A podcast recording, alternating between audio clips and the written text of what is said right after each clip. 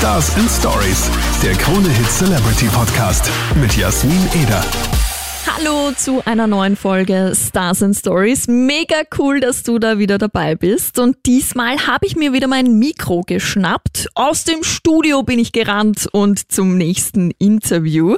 Und ich muss schon sagen, also das war schon ganz nett.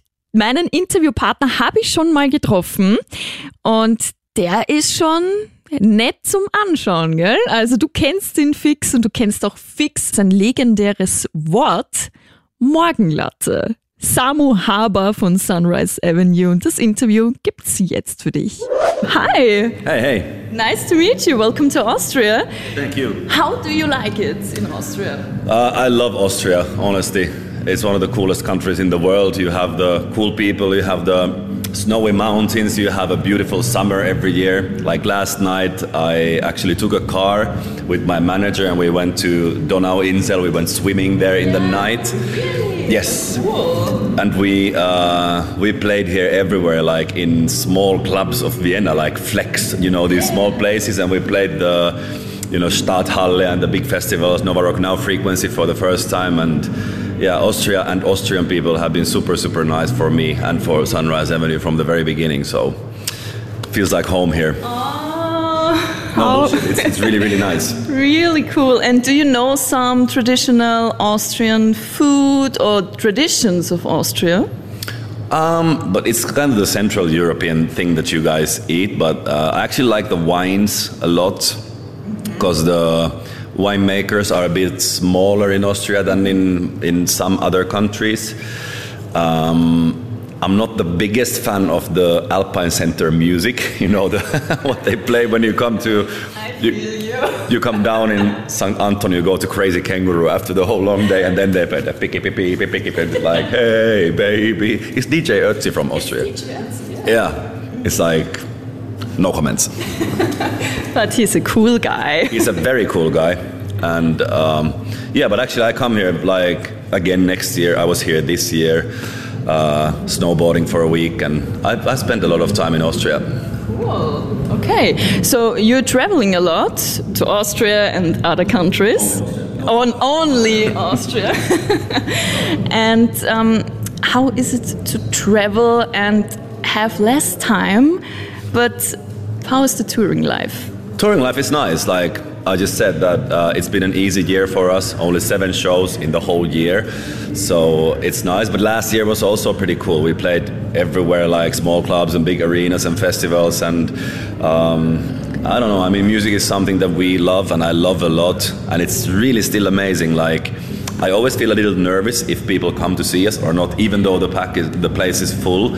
And if they come again today, hopefully at Frequency Festival to sing with us and party with us, uh, you feel very thankful. It feels like, wow, they actually came, and it feels feels cool. But um, I like traveling. It's not the best thing for the planet to fly around with uh, jets and airplanes and whatever, but um, it's part of my job.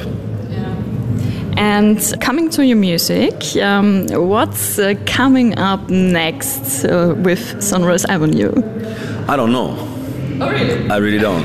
It's been uh, really, really fruitful two years, like really great with the new album. And uh, I haven't really written songs for Sunrise yet. And I've been in studio alone a little bit, but I think we're just going to take it easy for a while and see what we want to do next. And um, as soon as I know, I will let you know. But, but it's, it's a great feeling also not to have a plan waiting for you because if you go and go and go and go and go, at some point it might start feeling like eating the same Weisswurst every day, even though Weisswurst is the best thing you can eat. But uh, but no, there's no plans. Now it's the grande finale for us this weekend.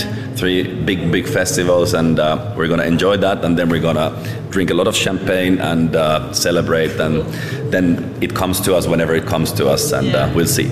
Really cool. So, months ago, I met Mark Forster, and Who's Mark Forster? you know Mark Forster, this guy with, with the cap. Oh, the Professor Schnuggles. ah, okay, yeah, I know him. And we talked about your legendary word, Morgenlatte. Do you remember? I never said that. No, no, no, no. That was that was you know fake. Like in Austria, the tele like James Bond speaks uh, German. Ah, okay. So I never said that Mark. It was actually Mark who said it, but it looked like I said it. Ah, okay, okay. but it was legendary. Now you know what it means in German. What? Morgenlatte. What? Say it again. Morgenlatte. Morgenlatte. To be honest, I never heard of that in my whole life. No, I know what it means. And You write all these songs and you pour your ass I can. Say Morgenlatte on television, that's what everybody talks about. I'm proud of myself. Mom, dad, I made it. Yeah, but it's legendary and, and it was really cool. I like it. There's And- Morgenlatte on stage to, today. yeah, please. Do people know that? Yeah, they know that. really know that? They know that. It's two years ago. They know that. She says that people in Austria knows Morgenlatte, that I said it. What? Morgenlatte. Okay, you don't watch The Voice. Okay, good. Good, good, good, good, good. We have some hope. And if you overtake the Instagram account of Mark, what would you post there? Uh, Mark Forster's Instagram account. I would post all the Morgenlatte pictures, Mark and Morgenlatte in the in the catering in the cafe, cafeteria uh, at the Voice filming because I have a lot of them. My phone is full of Oh, really? Mark with the Morgenlatte, Doppel Morgenlatte, and you know, cappuccino and everything. Really cool. Thank you so much for the interview. Uh, one more thing. Uh, can I send greetings Yes, of to my friend? So, uh, viele Grüße. Is it nach? Yeah. To, to a place, like to a city. Viele Grüße nach Klagenfurt, uh, to Siem. Uh, er spielt bei uh, Klagenfurt KAC, the österreichische Meister. So viel Glück für nächste Season, Siem und Team. Viel Glück! Ach, schön war das, den Samu wieder mal zu treffen. Und Greetings an Mark Forster. Ich habe nichts gesehen, er hat mir keine Bilder gezeigt von der Morgenlatte. War auf jeden Fall mega cool und danke dir fürs Einschalten. Ich freue mich schon aufs nächste Mal mit dir und einem neuen Star. Bis bald! Stars and Stories, der Krone Hit Celebrity Podcast mit Jasmin Eder.